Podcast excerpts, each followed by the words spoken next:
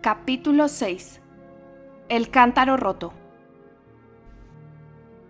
Después de haber corrido como alma que lleva al diablo durante un rato, sin saber hacia dónde iba, golpeándose la cabeza en más de una esquina, saltando más de un arroyo, cruzando más de una calleja, más de un callejón y más de una encrucijada, buscando salida y paso a través de todos los meandros del viejo mercado de Lesal, explorando, en su miedo pánico, lo que el bello latín de todos los documentos llama totavia cheminum et viara, todo camino, vía y pasaje. Nuestro poeta se detuvo de pronto, en un primer momento porque estaba sin aliento y luego porque en cierto modo quedó paralizado por un dilema que acababa de acudir a su mente. Me parece, maese Pierre Gringoire, se dijo a sí mismo tocándose la frente con un dedo, que estás corriendo como un botarate. Los bribonzuelos no se han asustado menos al verte a ti que tú al verlos a ellos. Me parece, te lo digo, que has oído el ruido de sus suecos alejándose hacia el mediodía, mientras que tú lo hacías hacia el septentrión. Así que una de dos, o han huido y entonces el jergón que el terror debe haberles hecho olvidar es precisamente esa cama hospitalaria tras la que andas desde esta mañana y que la Virgen te envía como por ensalmo para recompensarte por haber escrito en su honor una moralidad con triunfos y mascaradas. O bien no han huido y ese es justo el excelente fuego que necesitas para solozarte, secarte y calentarte. En los dos casos, buen fuego o buena cama. El jergón es un regalo del cielo. Quizá la bendita Virgen María que está en la esquina de la calle Moncoseil ha hecho que Eustache Maubon muera solo para eso, y es un despropósito por tu parte huir a espetaperro, como un picardo ante un francés, dejando atrás lo que andas buscando delante, y eres un majadero. Así que volvió sobre sus pasos, y orientándose y escudriñando, olfateando como un perro y acusando el oído, intentó encontrar el bendito jergón, pero fue en vano. Todo eran intersecciones de casas, callejones sin salida y encrucijadas, en medio de las cuales titubeaba y dudaba continuamente, más atrapado y encerrado en aquella maraña de callejas oscuras de lo que lo habría estado en el propio laberinto del Hotel de las Tournelles. Al final perdió la paciencia y exclamó solemnemente Malditas sean las bifurcaciones, el diablo las ha hecho a imagen y semejanza de su propia horca. Esta exclamación lo alivió un poco, y una suerte de reflejo rojizo que vio en ese momento al final de una larga y estrecha calleja acabó de levantarle la moral. Alabado sea Dios, dijo. Es allí, mi jergón está ardiendo. Y comparándose al nauclero que zozobra en plena noche, añadió piadosamente. Salve, salve, Maris Estela. Dios te salve, Dios te salve, estrella del mar. ¿Se dirigía este fragmento de letanía a la Virgen o al jergón es algo que ignoramos por completo?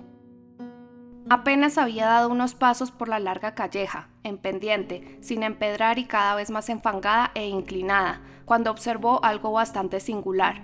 No estaba desierta, acá y allá, a lo largo de toda ella, reptaban unas masas vagas e imprecisas en dirección al resplandor que oscilaba al fondo de la calle, como esos torpes insectos que se arrastran por la noche de brisna en brisna de hierba hacia la fogata de un pastor.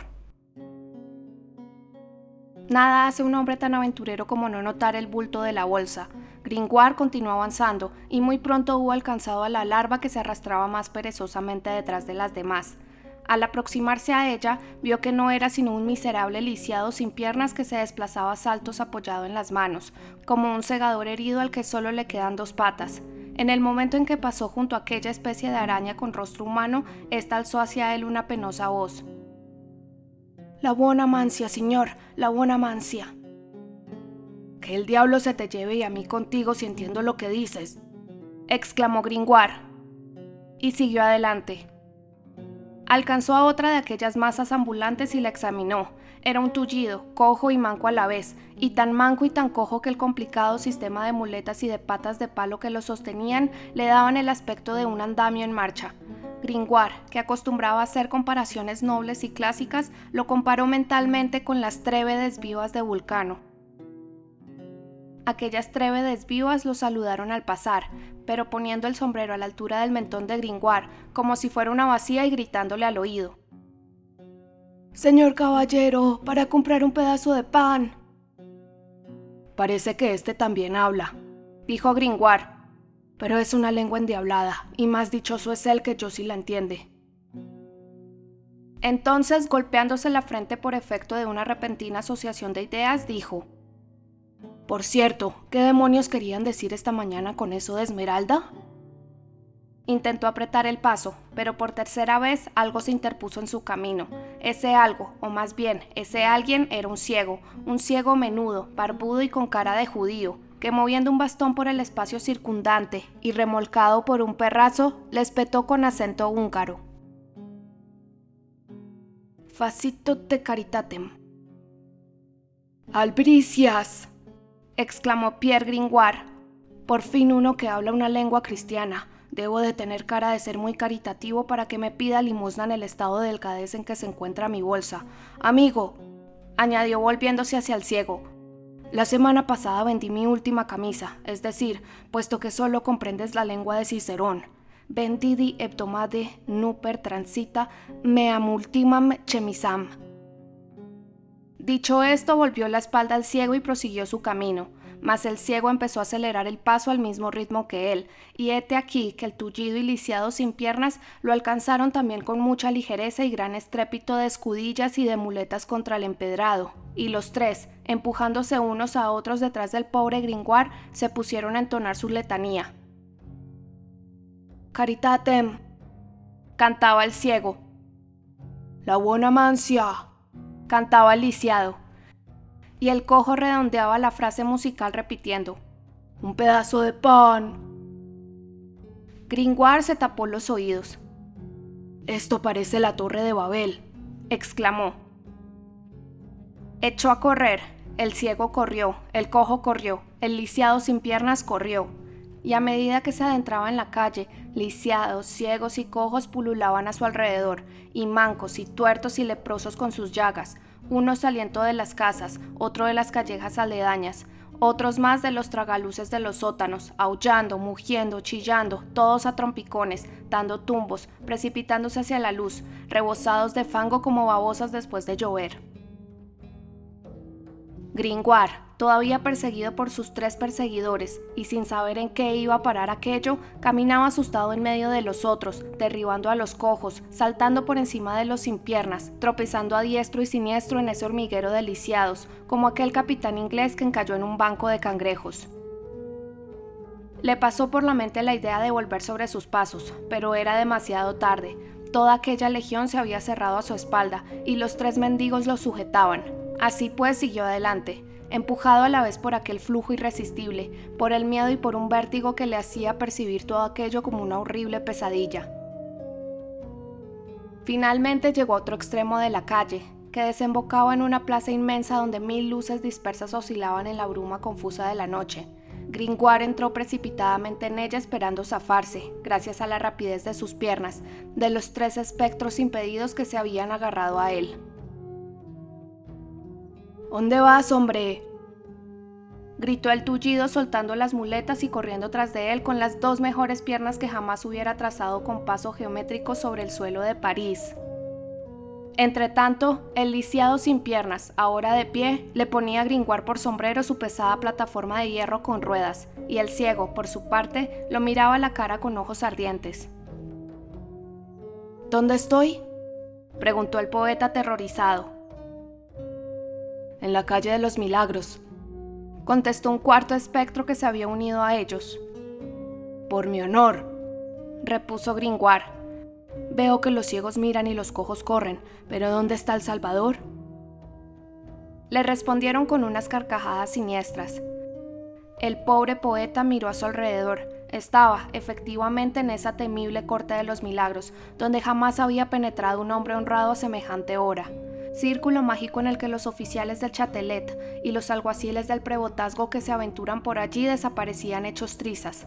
Ciudad de los ladrones, horrenda verruga en el rostro de París, cloaca de donde salía todas las mañanas y a donde volvía todas las noches a pudrirse ese arroyo de vicios, de mendicidad y de vagabundeo, siempre desbordado por las calles de las capitales colmena monstruosa a la que regresaban por la noche con su botín todos los zánganos del orden social, hospital mentiroso donde el bohemio, el fraile exclaustrado, el estudiante crapuloso, los golfos de todas las naciones, españoles, italianos, alemanes, de todas las religiones, judíos, cristianos, mahometanos, idólatras, cubiertos de llagas simuladas, mendigos durante el día, se transfiguraban por la noche en bandidos.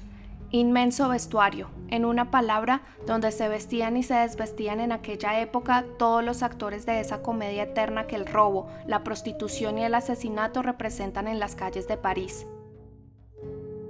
Era una extensa plaza, irregular y mal adoquinada, como a la sazón de todas las plazas de París, Aquí y allá brillaban fogatas en torno a las cuales hormigueaban grupos extraños. Todos gritaban en un incesante ir y venir. Se oían risas estridentes, llantos de niños, voces de mujeres. Las manos y las cabezas de aquel gentío, negras sobre el fondo luminoso, se recortaban en mil gestos extraños. De vez en cuando, en el suelo, donde temblaba la claridad de las fogatas mezclada con grandes sombras indefinidas, se veía pasar un perro que parecía un hombre o un hombre que parecía un perro. Los límites de las razas y de las especies parecían borrarse en aquel lugar como en un pandemonium. Hombres, mujeres, animales, edad, sexo, salud, enfermedad, todo parecía ser compartido entre aquellas gentes. Todo estaba junto, mezclado, confundido, superpuesto. Todos participaban en todo. El resplandor trémulo y pobre de las fogatas permitía a Gringoire, a través de su turbación, distinguir en derredor de la inmensa plaza un horrendo cerco de viejas casas, cuyas fachadas carcomidas, destartaladas, decrépitas, con una o dos luceras iluminadas cada una, le parecían la oscuridad enormes cabezas de mujeres viejas, monstruosas y ceñudas, que colocadas en círculo miraban el aquelarre guiñando los ojos. Era como un nuevo mundo, desconocido, inaudito, deforme, reptil, hormigueante, fantástico. Cada vez más espantado, sujeto por los tres mendigos como por tres tenazas, ensordecido por una multitud de rostros que se encrespaban y ladraban a su alrededor, el malalado Gringoire intentaba recobrar su presencia de ánimo para recordar si era sábado, pero sus esfuerzos eran vanos, el hilo de su memoria y de su pensamiento se había roto, y dudando de todo, fluctuando entre lo que veía y lo que sentía, se hacía esta insoluble pregunta. Si yo soy, esto es, si esto es, yo soy. En ese momento, un grito diáfano se elevó entre la turba vociferante que lo rodeaba. Llevémoslo ante el rey, llevémoslo ante el rey. Virgen Santa, murmuró Gringoire. El rey de aquí debe ser un macho cabrío. ¡Al rey! ¡Al rey! repitieron todas las voces. Se lo llevaron a rastras, se peleaban por ponerle las manos encima, pero los tres mendigos no lo soltaban y se lo arrebataban a los demás gritando, ¡Es nuestro! El jugón ya maltrecho del poeta exhaló en aquella lucha el último suspiro. Mientras atravesaba la horrible plaza, su vértigo se disipó. Tras dar unos pasos había recobrado el sentido de la realidad, empezaba a acostumbrarse al ambiente del lugar. En un primer momento, de su cabeza de poeta, o quizás simple y prosaicamente de su estómago vacío, se había elevado un humillo, un vapor, por así decirlo, que extendiéndose entre los objetos y él, no se los había dejado entrever más que envueltos en la bruma incoherente de la pesadilla, en esas tinieblas de los sueños que hacen temblar todos los contornos, contorsionándose todas las formas, amontonándose todos los objetos en grupos desmesurados, hasta convertir las cosas en quimeras y a los hombres en fantasmas. Poco a poco a esa alucinación le sucedió una mirada menos extraviada y también menos deformante. Lo real se abría paso en torno a él. Le saltaba los ojos, le golpeaba los pies y desmontaba pieza a pieza toda la espantosa poesía de la que al principio había creído estar rodeado. Tuvo que advertir irremediablemente que no caminaba por el estigia, sino por el fango, que no se hallaba en compañía de demonios sino de ladrones, que no peligraba su alma, sino simplemente su vida, puesto que carecía de ese precioso conciliador que se situaba tan eficazmente entre el bandido y el hombre honrado. Finalmente, examinando la orgía más de cerca y con más sangre fría, pasó del aquelarre a la taberna. La corte de los milagros no era, en efecto, sino una taberna, pero una taberna de bandidos, tan roja de sangre como de vino. El espectáculo que se ofreció a sus ojos cuando su andrajosa escolta lo soltó por fin al término de su recorrido no era el más apropiado para devolverlo a la poesía, ni siquiera la poesía del infierno. Era más que nunca la prosaica y brutal realidad de la taberna. Si no estuviésemos en el siglo XV, diríamos que Gringoire había descendido de Miguel Ángel a Calot, en torno a una gran hoguera que ardía sobre una extensa losa redonda y cuyas llamas atravesaban las patas al rojo de las trévedes por el momento vacías, había algunas mesas carcomidas colocadas sin orden ni concierto, sin que ningún lacayo geómetra se hubiera dignado ajustar su paralelismo o procurar que al menos no se cortasen en ángulos demasiado inusitados. Encima de esas mesas relucían algunas jarras rebosantes de vino y de cerveza, y alrededor de estas jarras se agrupaban muchos rostros báquicos, colorados por el fuego y por el vino. Un hombre de voluminoso vientre y cara jovial besaba ruidosamente una mujerzuela chaparra y metida en carnes, una especie de falso soldado, un truchimán, como decían en su jerga. Se quitaba, silbando, los ventajes de su falsa herida y se desentumecía la rodilla, sana y vigorosa, enrollada desde por la mañana con mil ligaduras. Un alfeñique, por el contrario, preparaba con celidonia y sangre de buey su pierna llagada para el día siguiente. Dos mesas más allá, un cochero con su hábito completo recitaba la endechada de Santa Reina sin olvidar la salmodia y el tono nasal. Más lejos, un joven huertino recibía lecciones de epilepsia de un viejo convulso, que le enseñaba el arte de echar espumarajos masticando un trozo de jabón. Al lado, un hidrópico se desinflaba y hacía taparse la nariz a cuatro o cinco ladronas que se disputaban en la misma mesa un niño robado durante la noche. Circunstancias todas que, dos siglos más tarde, parecieron tan ridículas en la corte, como dice Saubal, que sirvieron de entretenimiento al rey y de introducción al ballet real de la noche, dividido en cuatro partes y bailado en el Teatro del Petit Bourbon. Jamás han sido representadas las súbitas metamorfosis de la Corte de los Milagros con tanto acierto, añade un testigo ocular de 1653. Bencerat nos preparó para ellas con unos versos bastante galantes. Por todas partes estallaban risotadas y se oían canciones obscenas. Cada uno se ocupaba de sí mismo, refunfuñando y maldiciendo sin escuchar al vecino. Brindaban y las pendencias surgían con el chocar de los vasos y los vasos desportillados hacían desgarrar los harapos.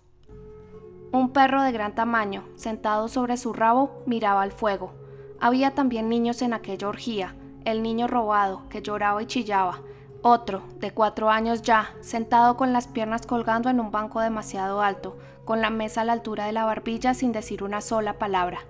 Un tercero, que muy serio extendía con un dedo por la mesa el cebo fundido que chorreaba de una vela. Por último, uno pequeño, en cunclillas entre el fango, metido casi por entero en un caldero que rascaba con una teja y del que sacaba el sonido que haría desmayarse Stradivarius. Un tonel estaba junto al fuego, y sobre el tonel un mendigo, era el rey en su trono. Los tres que sujetaban a Gringoire lo llevaron ante el tonel, y toda la bacanal quedó un momento en silencio, excepto el caldero habitado por el niño. Gringoire no se atrevía ni a respirar ni a levantar los ojos. Hombre, quítate el sombrero, dijo uno de los tres que lo habían agarrado, y antes de que hubiera comprendido lo que quería decir, el otro se lo había cogido. Era un miserable bicoquete, es verdad, pero todavía útil un día de sol o un día de lluvia. Gringoire suspiró. El rey, desde lo alto de su tonel, le dirigió entonces la palabra. ¿Quién es ese Perillán? Gringoire se estremeció. Aquella voz, aunque acentuada por la amenaza, le recordó a otra voz que esa misma mañana había asestado el primer golpe a su misterio diciendo con voz gangosa en medio del público, una caridad por lo que más quieran. Levantó la cara, levantó la cabeza. Era, en efecto, Clopantro Lefaux. Clopantro Lefaux, luciendo sus insignias reales, no llevaba ni un harapo de más ni uno de menos. La herida de su brazo había desaparecido. Empuñaba uno de esos látigos de tiras de cuero blancas que utilizaban entonces los aguaciles de vara para piñar a la gente y que llamaban bulayés. En la cabeza llevaba una especie de tocado circular cerrado por arriba, pero resultaba difícil distinguir si se trataba de una chichonera o de una corona de rey, dado lo mucho que ambas cosas se parecen. Sin embargo, Gringoire, sin saber por qué, había recuperado cierta esperanza al reconocer en el rey de la corte de los milagros al maldito mendigo de la gran sala. Maese, balbució. Monseñor, Sire, ¿cómo debo llamarlo? Acabó por preguntar al haber llegado al punto culminante de su crescendo y no saber ni cómo subir ni cómo bajar. Monseñor, majestad o camarada, llámame como quieras, pero espabila. ¿Qué tienes que decir en tu defensa? ¿En tu defensa? pensó Gringoire. Esto no me gusta. Yo, yo soy el que esta mañana... Continuó tartamudeando. Por las uñas del diablo. Le interrumpió Clopin. Di tu nombre y nada más, bribón. Presta atención. Estás ante tres poderosos soberanos. Yo, Clopin Trolefo, rey de Túnez, sucesor del gran coestre, soberano supremo del rey de Argot, Matías Ungandi Espicali, duque de Egipto y de Bohemia, ese viejo amarillento que ves allí con un trapo alrededor de la cabeza, y Guillaume Rousseau, emperador de Galilea, ese gordo que no nos escucha y que está acariciando a una rivalda. Nosotros somos tus jueces, y has entrado en el reino de Argot sin ser argotero. Has violado los privilegios de nuestra ciudad, así que debes ser castigado, a menos que seas taur, desahuciado o achicharrado, es decir, en la jerga de la gente honrada, ladrón, mendigo o vagabundo. ¿Eres algo de eso? Explícate, enumera tus cualidades. Ay, dijo Gringoire, desgraciadamente no tengo ese honor. Yo soy el autor, Basta, dijo Trolefo sin dejarlo acabar. Vas a ser colgado. Sí, así de simple, señores burgueses honrados, tal como ustedes tratan a los nuestros en su mundo, nosotros tratamos a ustedes en el nuestro. Las leyes que aplican a los truanes, los truanes se las aplican a ustedes. Si son malas, la culpa es suya. Hay que ver de vez en cuando una mueca de hombre honrado por encima del collar de cánamo. Eso hace la cosa honorable. Vamos, amigo, reparte alegremente tus harapos entre esas mozas. Voy a hacer que te cuelguen para divertir a los truanes, y tú les vas a dar tu bolsa para que beban. Si tienes que hacer alguna pantomima, ahí, en el almirez, hay un Dios Padre buenísimo de piedra que robamos del San Piero Beof.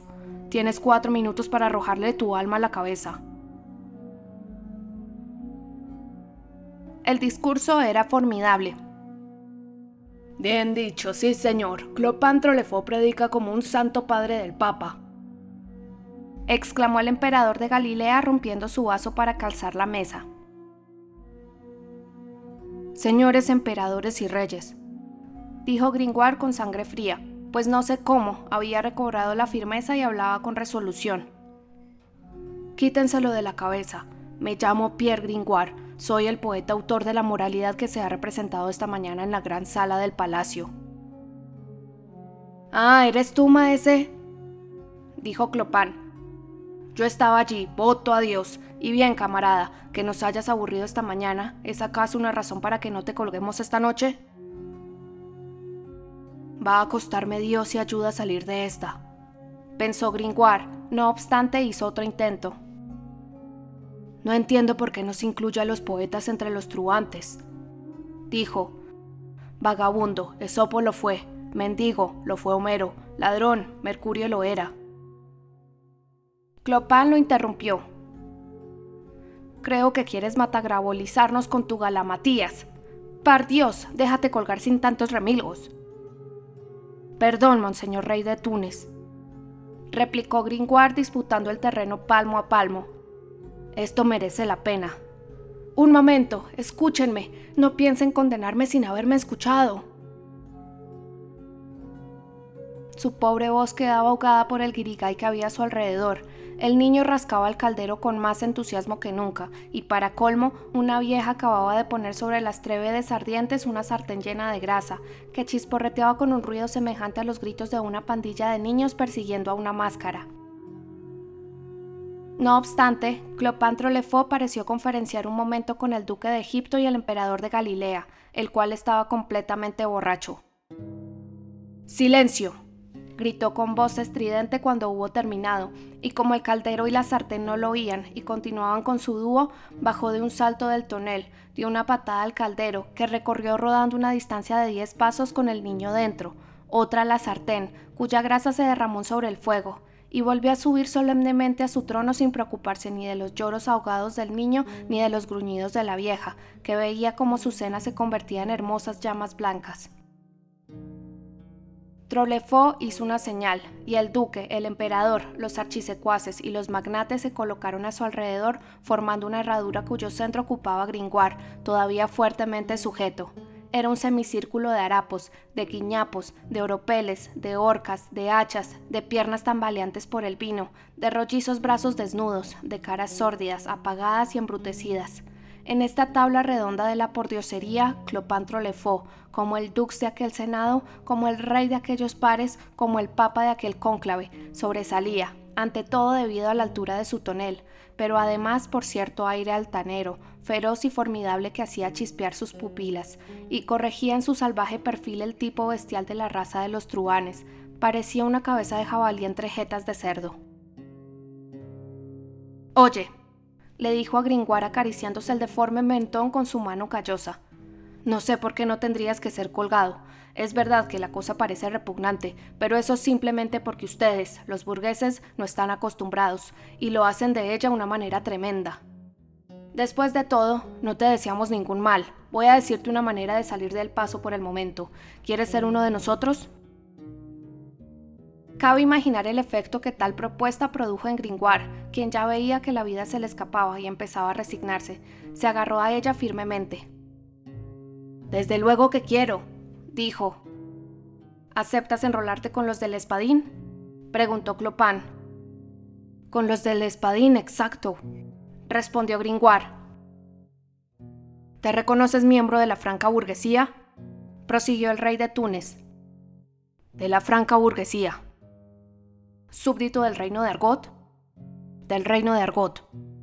Truán, Truán. De corazón, de corazón. Te aclaro, añadió el rey, que no por eso dejarás de ser colgado. Diablos, dijo el poeta. Pero serás colgado más adelante, continuó Clopin imperturbable con más ceremonia, con cargo de buena ciudad de París, con una bonita horca de piedra y por la gente honrada. Es un consuelo. Tienes razón, contestó Gringoire. Hay más ventajas. En calidad de franco-burgués, estarás exento del impuesto de lodos y farolas que deben pagar los burgueses de París. Así sea, dijo el poeta. Acepto. Soy truán, argotero, franco-burgués, espadín, todo lo que quieras. Y ya era todo eso antes, señor de Túnez, porque soy filósofo, et omnia in filosofía, omnes in filósofo continentur, como bien sabe usted. El rey de Túnez frunció el entrecejo. ¿Por quién me tomas, amigo? ¿En qué jerga de judía de Hungría nos hablas? Yo no sé hebreo. Para ser bandido no hay que ser judío. Yo ni siquiera robo ya. Yo estoy por encima de eso. Yo mato. Cortacuellos sí, cortabolsas no. Gringoire intentó colar alguna excusa entre aquellas breves frases que la cólera hacía cada vez más entrecortadas. Le pido perdón, monseñor, no es hebreo, es latín. Vientre de sinagoga, repuso Clopin fuera de sí. Te digo que no soy judío y haré que te cuelguen, a ti y a ese mercante de Judea que está a tu lado, y al que espero ver clavar un día en un mostrador, como una moneda falsa que es. Diciendo esto, señalaba con el dedo al pequeño judío húngaro barbudo que había abordado a Gringoire con su facitote caritatem, y que como no entendía otra lengua, miraba con sorpresa cómo el rey desahogaba su mal humor contra él. Finalmente, Monseñor Clopin se calmó. Perillán, le dijo a nuestro poeta, ¿quieres ser entonces truán? Sin duda, respondió el poeta. Bien, pero no basta con querer dijo el verdugo Clopin. La buena voluntad no añade una cebolla a la sopa y solo sirve para ir al paraíso, pero paraíso y argot son dos cosas distintas. Para ser admitido en el argot debes demostrar que sabes hacer algo y para ello debes registrar al maniquí. Registraré todo lo que le plazca, dijo Gringoire. Clopin hizo una señal. Unos cuantos argoteros se alejaron del círculo y regresaron en un momento.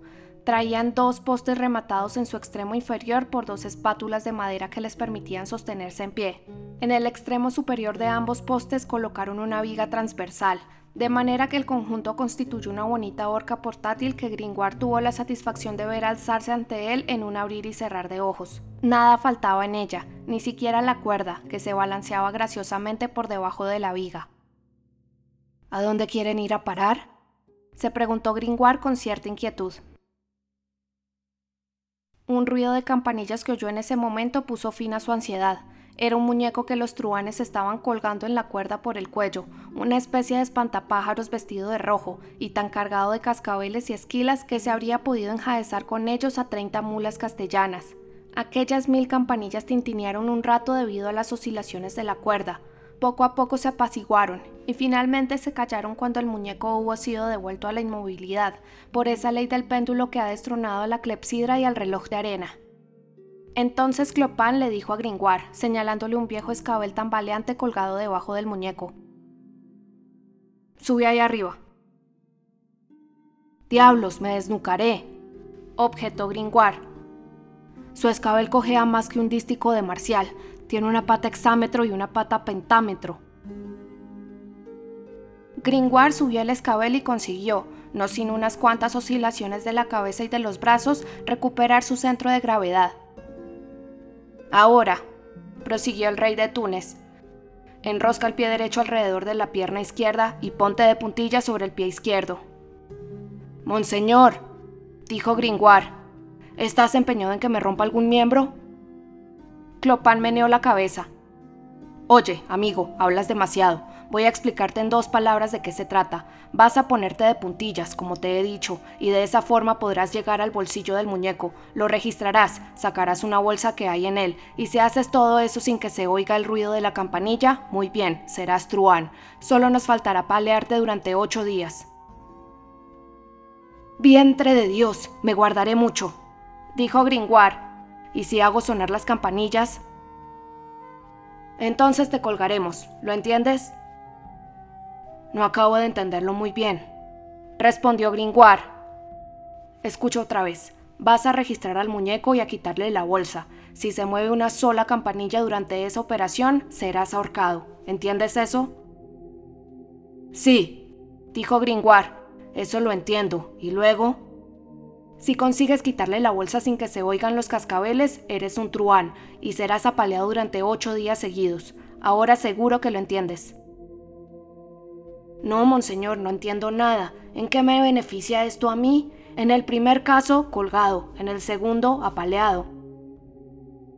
¿Y convertirte en truán no es nada? repuso Clopin. Es por tu bien por lo que te daremos una paliza, para hacerte resistente a los golpes. Muchas gracias, contestó el poeta. Venga, espabilemos, dijo el rey golpeando con el pie el tonel, que resonó como un tambor.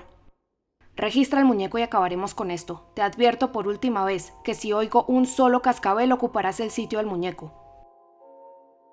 La banda de argoteros aplaudió las palabras de Clopin y se colocó en círculo alrededor de la horca, riendo tan despiadadamente que Gringoire comprendió que les divertía demasiado para no temer lo peor de ellos. No le quedaba pues ninguna esperanza, excepto la remota posibilidad de realizar con éxito la terrible operación que le era impuesta. Decidió jugarse el todo por el todo, aunque no sin antes haber dirigido una ferviente plegaria al muñeco que iba a desvalijar, y al que habría sido más fácil enternecer que a los truanes. Aquella miriada de campanillas con sus lengüecitas de cobre se le antojaban bocas abiertas de víboras, prestas a morder y a silbar. Oh, decía en voz muy baja, ¿será posible que mi vida dependa de la más mínima vibración del más pequeño de esos cascabeles? Oh, añadía juntando las manos. Campanillas, no suenen, no tintineen, cascabeles, no cascabelen. Hizo algún otro intento contra Lefo, ¿Y si sopla de repente una ráfaga de aire? Le preguntó. Serás ahorcado, respondió el otro sin vacilar. Viendo que no había ni tregua, ni aplazamiento, ni escapatoria posible, tomó valientemente una decisión Enroscó la pierna derecha alrededor de la pierna izquierda, se puso de puntillas sobre el pie izquierdo y estiró el brazo, pero en el instante en que alcanzó a tocar el muñeco, su cuerpo, apoyado solo en un pie, se tambaleó sobre el escabel que solo tenía tres patas. Instintivamente intentó apoyarse en el muñeco y cayó como un fardo al suelo, completamente ensordecido por la fatal vibración de los cientos de campanillas del muñeco, el cual, cediendo al impulso dado por su mano, describió primero una rotación sobre sí mismo y a continuación se balanceó majestuosamente entre los dos postes. ¡Maldición! gritó al caer y se quedó como muerto con la cara contra el suelo. Sin embargo, oía el temible carillón sobre su cabeza y la risa diabólica de los truanes y la voz de Trolefó que decía: Levanten a ese perillán y cuélguenlo sin contemplaciones. Se levantó, ya habían descolgado al muñeco para hacerle sitio. Los argoteros le hicieron subir al escabel. Clopan se acercó a él, le puso la soga al cuello y dándole unas palmaditas en el hombro le dijo: Adiós, amigo, ahora ya no puedes escapar, ni aunque digirieras con las tripas del Papa. La palabra perdón expiró en los labios de Gringoire. Este miró a su alrededor, pero no había ninguna esperanza. Todos reían. Belevic de l'Etoile, dijo el rey de Tuanes a un enorme truán que dio unos pasos adelante. Sube el travesaño. Belefín de L'Etoile trepó ágilmente a la viga transversal, y al cabo de un instante, Gringoire, alzando los ojos, lo vio con terror en cunclilla sobre el travesaño, encima de su cabeza. Ahora, prosiguió Clopin Trolefaux, cuando dé una palmada, tú, Andrí el Rojo, tirarás el escabel al suelo de un rodillazo. Tú, Francois Chanteprun, te colgarás a los pies del perillán. Y tú, Belevigne, te tirarás sobre sus hombros, pero los tres a la vez, ¿entendido? Gringoire se estremeció. ¿Están listos? Preguntó Clopin Trolefón a los tres argoteros, preparados para abalanzarse sobre Gringoire, como tres arañas sobre una mosca. El pobre condenado pasó un momento de espera horrible mientras Clopin empujaba tranquilamente hacia el fuego con la punta del pie unos trozos de sarmiento que las llamas no habían alcanzado. ¿Están listos? repitió Clopin, separando las manos para dar una palmada. Un segundo más y todo habría acabado. Pero se detuvo, como asaltado por una súbita idea. Un momento, dijo. Se me olvidaba. Es costumbre que no colguemos a un hombre sin preguntar si hay una mujer que lo quiera. Camarada, es tu última oportunidad. O te casas con una truana o la soga. Esta ley gitana, por extraña que pueda parecer al lector, todavía hoy figura escrita con todo detalle en la vieja legislación inglesa, como puede verse en el Borrington's Observations. Gringoire respiró. Era la segunda vez que volvía a la vida en la última media hora. Así pues, no se atrevía a confiar demasiado. ¡Atención! gritó Clopin de nuevo subido en el tonel. ¡Atención! Mujeres, hembras, ¿hay entre ustedes desde la bruja hasta su gata una rivalda que quiera quedarse con este rivaldo? ¡Eh, ustedes! Colette Lacharon, Elizabeth Rouvan, Simone Jodoin, Marie Piedebou, Ton Lalong, Berard de Fonolt, Michel Heneil, Claude Ronguereil, Maturin Girorou. Y tú también, Isabel Un Latierre. Vengan y miren, un hombre de balde. ¿Quién lo quiere? En el miserable estado en que se hallaba, sin duda Gringoire resultaba poco apetecible. Las truanas se sintieron medianamente atraídas por la propuesta. El desaventurado las oyó contestar. No, no, cuélgalo y habrá placer para todas. No obstante, tres de ellas se acercaron a olfatearlo. La primera era una muchacha gorda de cara cuadrada. Examinó atentamente el deplorable jugón del filósofo. La ropilla estaba raída y más agujerada que un asador de castañas. La muchacha hizo una mueca. Vaya trapo viejo. Masculló. Luego dirigiéndose a Gringoire, dijo, Veamos tu capa. La he perdido, dijo Gringoire. ¿Y el sombrero? Me lo han quitado. Y los zapatos empiezan a quedarse sin suela. Y la bolsa. Ay, no tengo ni un denario parisiense farfulló Gringoire. Pues deja que te cuelguen y da las gracias, repuso la truana volviéndose de espaldas. La segunda, vieja, renegrida, arrugada, repulsiva, de una fealdad que llamaba la atención incluso en la corte de los milagros, dio una vuelta alrededor de Gringoire. Este casi temía que quisiera quedarse con él, pero ella dijo entre dientes, antes de alejarse. Está demasiado flaco. La tercera era una joven bastante lozana y no demasiado fea. Sálvame, le dijo en voz baja el pobre diablo. Ella lo miró un momento con compasión, bajó los ojos, hizo un doblez en su falda con la mano y se quedó indecisa. Él seguida con la mirada todos sus movimientos. Era el último destello de esperanza. No, dijo finalmente la joven. No, Guillaume Longueju me zurraría. La muchacha se reincorporó al grupo. Camarada, dijo Clopin, no estás de suerte. Acto seguido se puso de pie sobre el tonel y gritó imitando a un subastador, lo que provocó un gran holgorio entre la concurrencia. ¿Nadie lo quiere? A la una, a las dos, a las tres. Y se volvió hacia la horca para anunciar, haciendo un gesto con la cabeza. Adjudicado. Belevinge de l'Etoile, André el Rojo y François Chanteprun se acercaron a Gringoire. En ese momento se elevó un grito entre los argoteros. ¡Esmeralda! ¡Esmeralda! Gringoire se estremeció y se volvió hacia el lado de donde procedía el clamor. La multitud se abrió y dio paso a una pura y resplandeciente figura. Era la gitana. Esmeralda, dijo Gringoire estupefacto, en medio de sus emociones, por la brusca manera en que esa palabra mágica aglutinaba todos sus recuerdos del día. Aquella rara criatura, con su encanto y su belleza, parecía ejercer su ascendiente incluso en la corte de los milagros. Argoteros y argoteras se apartaban ordenadamente a su paso, y sus brutales rostros se iluminaban al mirarla. La joven se acercó al condenado a paso ligero. Su graciosa Jali la seguía. Gringoire estaba más muerto que vivo. Ella lo observó un momento en silencio. ¿Vas a ahorcar a este hombre? preguntó en tono grave a Clopin. Sí, hermana, respondió el rey de Túnez, a menos que tú lo tomes por marido. Ella hizo un delicioso mohín con el labio inferior. Lo tomo, dijo.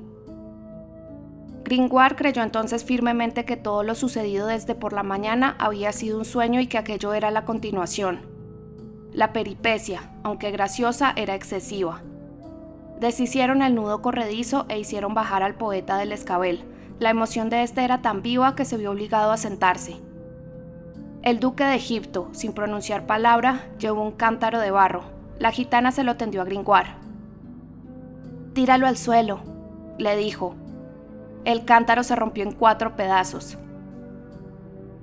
Hermano, dijo entonces el duque de Egipto, poniendo una mano sobre la frente de cada uno. Ella es tu mujer, hermana, él es tu marido. Durante cuatro años. Márchense.